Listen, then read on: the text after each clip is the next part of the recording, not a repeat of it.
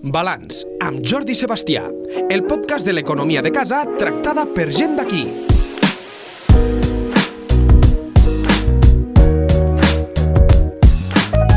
Doncs hi ha un sector eh, que, que moltes vegades és present als mitjans, un d'ells, vaja, és, és l'hostaleria. I durant un temps ho va ser eh, davant les queixes de l'hoteleria, perquè doncs, creien que no se'ls tractava com pertocava en plena Covid, per exemple.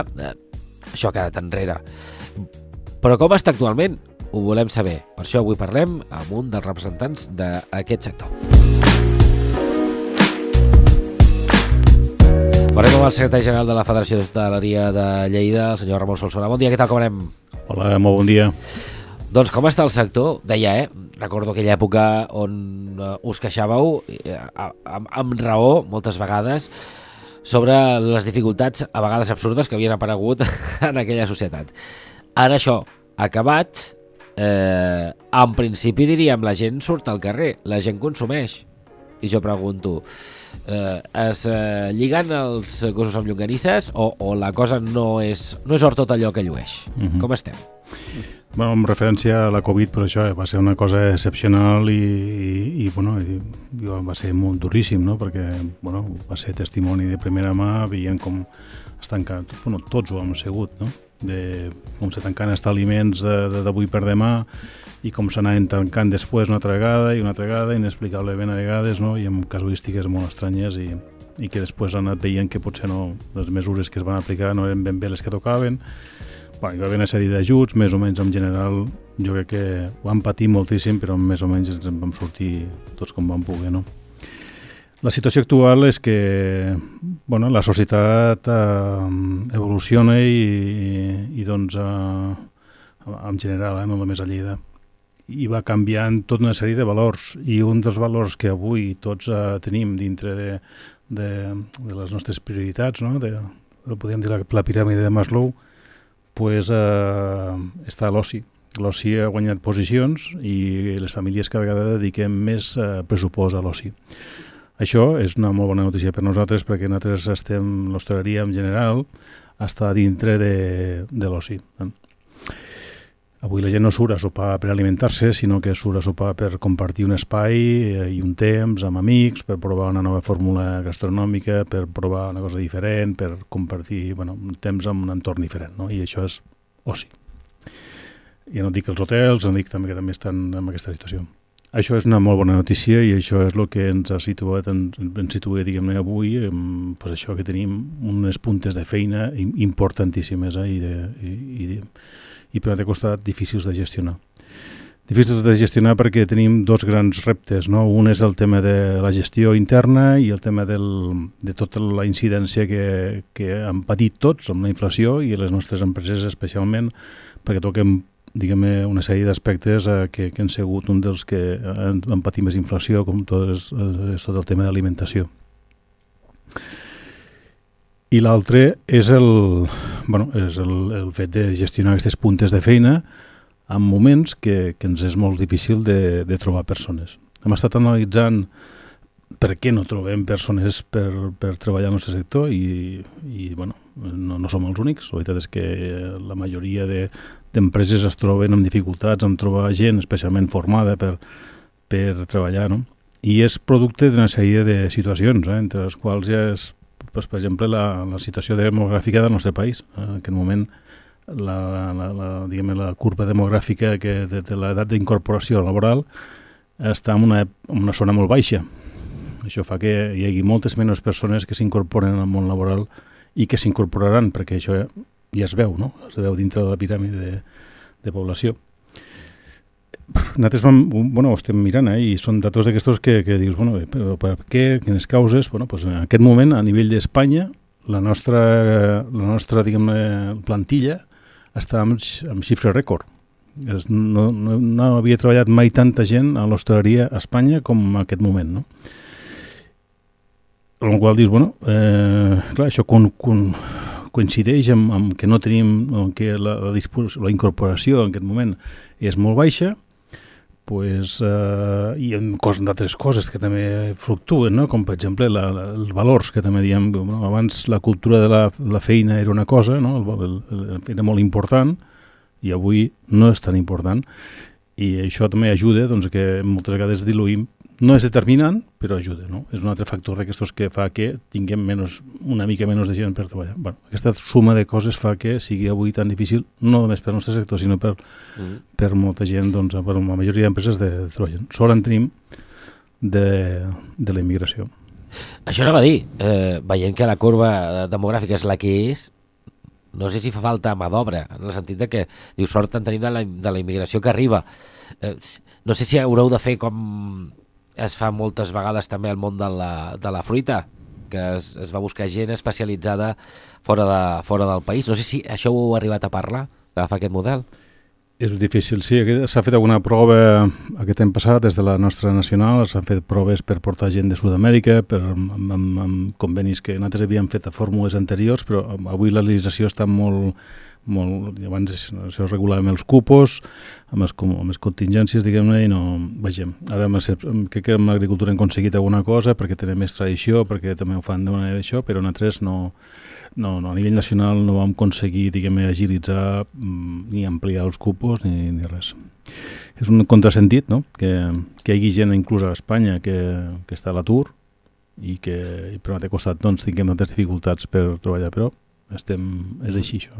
Moltes vegades des de fora, eh? dic des de fora es parla dels sous a l'hostaleria i, i, i, i el que es posa davant és no entrem al món de l'hostaleria perquè està mal pagat. És així o no? Bé, la, és el que te dia, és, és, eh, és una de les reflexions, vull dir, a veure, eh, segur que una aquí hi ha molts factors que, que diguem, contribueixen a que, la, que la realitat sigui la que és. I una segurament són les condicions del sector. No? Amb què influeix? Home, no ho sé. Segur que influeix alguna part. No?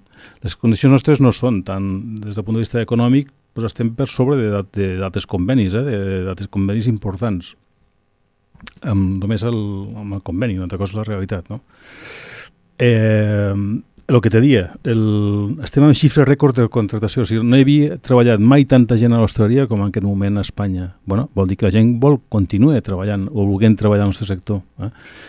No és ben bé... El, el, el, jo crec que sí que s'ha de millorar coses i lògicament hem d'anar madurant i hem d'anar millorant l'entorn i això, però no és el factor determinant. I a més jo diria que no n'hi ha un de factor determinant, sinó que és una suma de factors la que fa que ens porti a aquesta situació.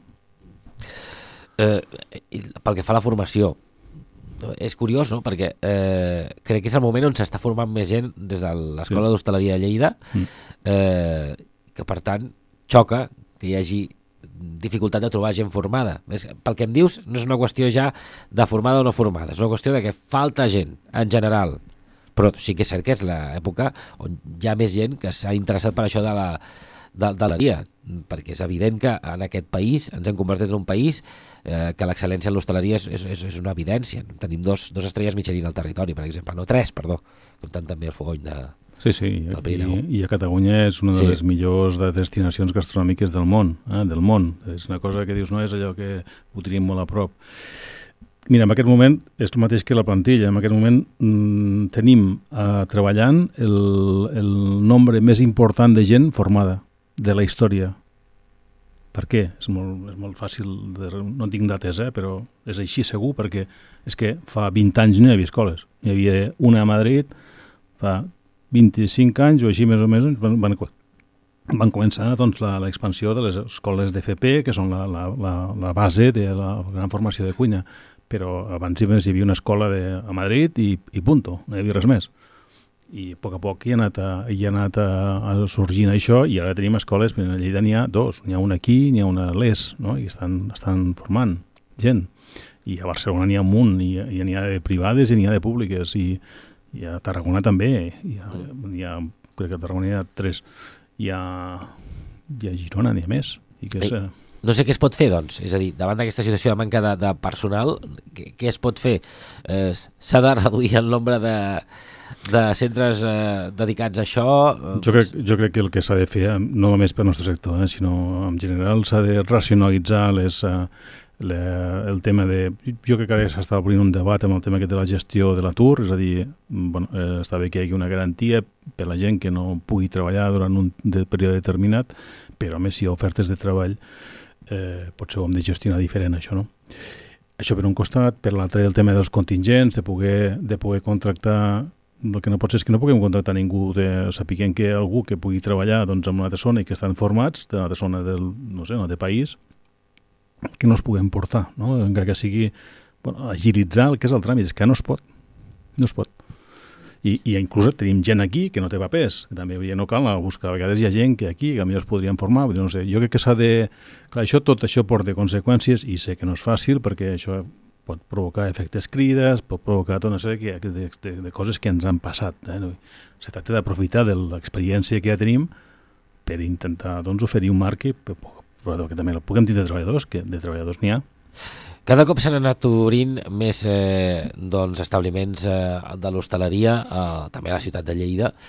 Eh, tenint en compte que la situació no és, no és eh, de bonança, eh, com es pot aguantar en, en, en un món on, ja ho dèiem al principi, eh, la, la inflació és un fet... Eh, òbviament s'ha de pagar els impostos, s'ha de pagar els eh, treballadors si els trobes. Eh, mm, com ho estan fent els, eh, els empresaris de l'hostaleria? Bueno, hi ha, hi ha una mica de tot, eh? és una cosa que certament a vegades el, ens deixem portar molt per la passió eh? I, no per la, i no per la part racional de, de les coses i certament jo si surto a vegades vull, vull anar a sopar un divendres o un dissabte eh, o sortir un diumenge o tal, o veig els establiments plens, penso, hosti, això és un negoci de conya, no? perquè això funciona. Clar, no, no vaig el dilluns, el dimarts, el dimecres, el dijous, és, és la resta, o sigui, aquí per, per tindre, eh, per tindre diguem la, la, el tema sanejat hi ha d'haver regularitat. I la regularitat és el dia a dia, no és puntualment la, el cap de setmana o això és... Eh, bueno, amb la qual a vegades ens deixem portar per aquesta passió de això. Després hi ha la vena artística de dir, bueno, doncs, també influeix, no? La gent a vegades doncs, vol, vol uh, li agrada i li vol, uh, bueno, vol, vol explicar el que ell uh, sap fer. També hi ha la vena social, és a dir, bueno, uh, tindré, tindré un, un restaurant doncs, uh, dona prestigi, o pot donar prestigi amb, o pot donar conèixer, és una cosa doncs, que bueno, també, tot, hi ha tots aquests factors que a vegades doncs, eh, influeixen en, en que jo pugui prendre la decisió de, de fer un restaurant sense tindre en compte el fons de la qüestió real que és per això, pues això ser una línia d'explotació i de tindre clar la meva perspectiva de negoci i ha unes despeses la veritat és que els marges estan molt, molt ajustats. Pa, pa. I si no, i si no diguem se, se fa una, una, cura, una gestió molt acurada, s'entra a pèrdues i llavors, bueno, és, és a dir, s'acabi quan s'acaben els recursos. Més d'un negoci d'hostaleria hauria de fer, abans de començar un pla d'empresa ben fet, que potser és el problema, no? Sí, sí, clar. Aquest és la... No, no se'n fa gaires, no se'n fa gaires i costa... Venim d'un moment que, bueno, pues, potser hi havia més marge i no s'ha fet massa gestió i, i ara, si el que no fa gestió no dura, no, no, no pot. És que no, és que no, no, no hi ha... És que a la que hi ha una desviació entres en pèrdues i, i llavors abans en pèrdues pues, està tot s'acabi quan s'acaben els recursos. Clar, eh, moltes vegades eh, vas a aquell recinte, a aquell establiment hostaler que té una qualitat quan comença, tornes a anar-hi, veus que la cosa no té la mateixa qualitat. Suposo que tot això és el que una mica estem parlant, no? És a dir, has de ser conscient a on en pots arribar i quin producte has de donar, no? Bueno, costa molt avui d'oferir aquesta continuïtat, eh? producte de, que a vegades t'has d'oferir mm, productes similars o a un altre, un altre preu que no, pues, pues no pot, no, però que sigui no pot competir perquè clar, si ofereixes un preu determinat clar, no, la, la majoria d'empreses amb el tema de la inflació ho tenen fàcil, és a dir, saben que hi ha un requeriment, jo necessito una peça, doncs mira, eh, aquesta peça fins ara me costa, me costava 5, mm, a partir d'ara em costa 7, a tu te'n cobraré 10 perquè me costa tal i, i repercuteixo al client final i ja està, no? Clar, el nostre client final són les famílies, són el particular, llavors el, són el que reben els cops de tota la inflació de tot arreu, i llavors és, és, són molt més sensibles a l'hora de, i, i la nostra gent ho sap, i llavors de vigila molt, sempre, això sempre som els últims en dir, no, la inflació ha pujat, pues, aquests últims anys, això que pujava un 9%, o pujava i tal, i nosaltres ens quedem al 7 o al 6, per què? Perquè la gent fa el que pot per no traslladar-ho. Però, clar, arriba un moment que no pots. I després hi ha, hi ha també a vegades hi ha coses que, que se queden amagades, perquè dius, bueno, la gestió és molt fàcil, però a vegades no és tan fàcil, eh? perquè quan, quan tu tens, has de saber fer-ho bé, diguem perquè quan tu tens un negoci de propietat, que és, el local és teu, clar, hi ha un, no et cal pagar el lloguer, diguem no? però allò és, una, és un cost d'oportunitat que tu has de saber imputar al dintre, el, el, perquè si no fos teu l'hauries de pagar el lloguer, hauries de dir, escolta, això té un cost que és això, no? Però a vegades sota amb aquesta, diguem, amb aquesta situació se, se, bueno, se, se, a vegades se, se veuen coses que dius, bueno, és l'única explicació és aquesta. I l'administració ajuda una mica eh, perquè tot funcioni i flueixi o, o com està? Bueno, la veritat és que l'administració està submisa a una sèrie de, de problemàtica de, de tot nivell i, i la veritat és que el que nosaltres percebim és que està poc per l'operativa del dia a dia i dels que ens pugui eh, succeir a les petites empreses, és així. Ens costa molt de, de veure com d'aquesta sensibilitat que, que m'estàs demanant de si té o no té l'administració. Ja, clar, ja tenim tres administracions, eh? també tenim l'administració local, tenim l'administració autonòmica i, i l'Estat, clar sí que fan algunes accions determinades, de, però es veu molt poques... Per exemple, ara tenim reptes importantíssims, eh? tenim tot el tema de la digitalització, que bueno, pues, bueno, les empreses a poc a poc han d'anar, a poc a poc, uh, cada vegada més de pressa, diguem hem de fer passos per, per uh, entrar en això. Això significa doncs, inversions, significa canvi de mentalitat, eh, has de renovar tots els processos, hem d'entrar en temes de medi ambient. Està claríssim que, que hem de fer esforços amb, amb, amb, bueno, amb, amb el tema de malbaratar aliments, amb el tema doncs, de, de, de la gestió mediambiental de, dels costos energètics de, de casa nostra. No? Això també és el mateix, és mentalitat i és inversions. Sí que van sortint alguns ajuts, van sortint, però és que a vegades nosaltres les llegim i, i, i dius, que això no sé qui ho ha fet i o per qui ho ha fet, no? perquè no, no i l'Ajuntament, la veritat és que, bueno, estem una mica també... És, pues això, és a Lleida pues, tenim, tenim un nou Ajuntament des d'aquest estiu passat. Mm, jo la sensació que veig és que costa molt de moure eh, les administracions no? i d'imprimir el que pugui pensar eh, un equip d'una persona, o en aquest cas l'alcalde, o, o un equip de reduït de, de, dels seus regidors, traslladar-ho a, a l'aparato de tot l'Ajuntament, que són, no sé, són 7 o 800 persones, 900, que, que, que, que és, costa, és un elefant d'aquestos que costen molt, de, de, de que després se notin coses i, porten un any, oi, porten sis mesos, diguem-ne, no? I costa, costa.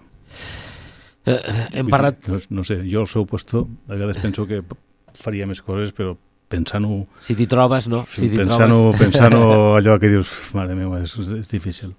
Eh, anava a dir, hem parlat de, de, bàsicament de, de l'hostaleria des del punt de vista eh, eh, de restauració, però hi ha l'altre factor de l'hostaleria que també és hotels, allotjaments, etc etc. Eh, mm, home, també és cert que parlaves de la cultura del, de l'oci. A poc a poc també ha crescut aquesta cultura, sobretot després de la pandèmia, la gent és com que ha sortit de cop i, i el territori, sobretot cap al Pirineu, s'ha vist beneficiat d'aquest eh, boom de sortir, d'aquest turisme interior, que sembla que, que ha arribat per quedar-se, no? Sí, la veritat és que va ser una... Bueno, vam veure, no? Una, una expansiva, no? Va ser això. Però és això que te deia, que, que l'oci, el que abans, ha, ha canviat l'escala de valors i, i la gent avui li dona molta importància a eh, relacionar-se amb els altres, sortir de casa, eh, trencar la rutina.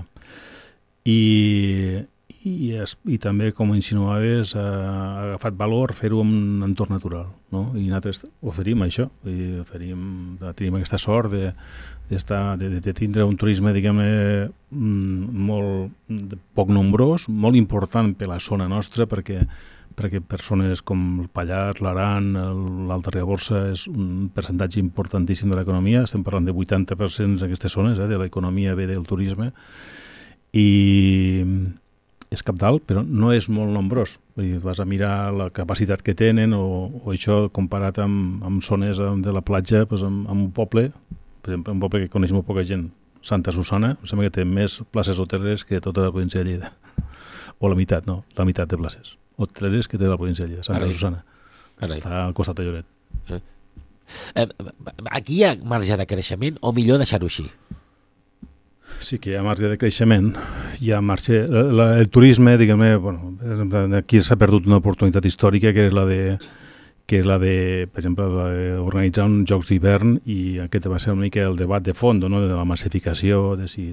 Jo crec que tenim una gran capacitat de, de, de creixement si tenim en compte la gestió que es pot fer en moments determinats de, de quan hi hagi aglomeracions en algun, lloc, en algun lloc no? que hi, hi poden succeir i després amb la, amb la diguem-ne amb la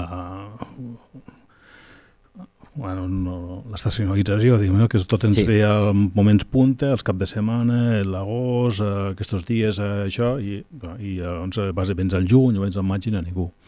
Llavors, bueno, pues, tenim aquests dos que són els reptes típics del turisme a qualsevol destinació del món. Eh? Aquí tenim la gran sort de que tenim dos, uh, dos, dos, dime, dos estacions, la d'estiu i la d'hivern, amb la neu, que és un turisme doncs, de, d'un nivell adquisitiu i que doncs, dona molt valor afegit. I a l'estiu doncs, tenim les temporades d'estiu que, doncs, que cada vegada està agafant més valor no? i és una cosa que s'està no, sé, no sé si aquí eh, justament eh, m'has parlat de dues estacions. Hem d'aconseguir que hi hagin quatre en el sentit de que tenim un un territori com és Ponent on justament la tardor i la primavera s'asseguran valor.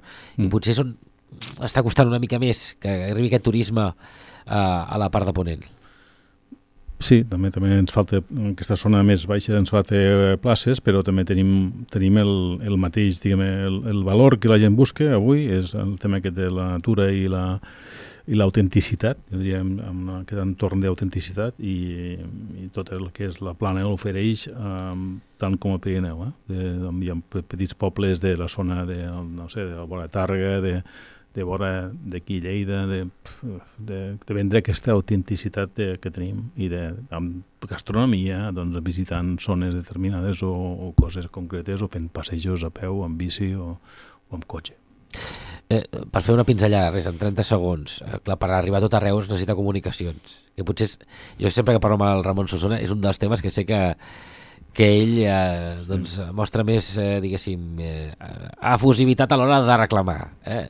Sobretot certes carreteres que, que van lligades al Pirineu que no acaben d'arribar mai. Sí, eh, és així. Tenim, no tenim cap accés ràpid al Pirineu, necessitaríem un accés ràpid al Pirineu, som els únics, eh, pràcticament Osca té accessos ràpids al Pirineu, Barcelona tenen accessos ràpids al Pirineu, nosaltres estem al mig i no estan ni dibuixats. No estan ni dibuixats. El que això vol dir que en 25 anys no tindrem res. Doncs en parlarem un altre balanç, avui ho deixem aquí, hem parlat una mica sobretot, sobretot a la restauració, que era un tema interessant per parlar-ne. Eh, Ramon Solsona, moltes gràcies, que hagi molt bé, fins a propera, adéu-siau. Adéu, moltes gràcies a vosaltres. Balanç amb Jordi Sebastià, el segon dilluns de cada mes a lleida24.cat.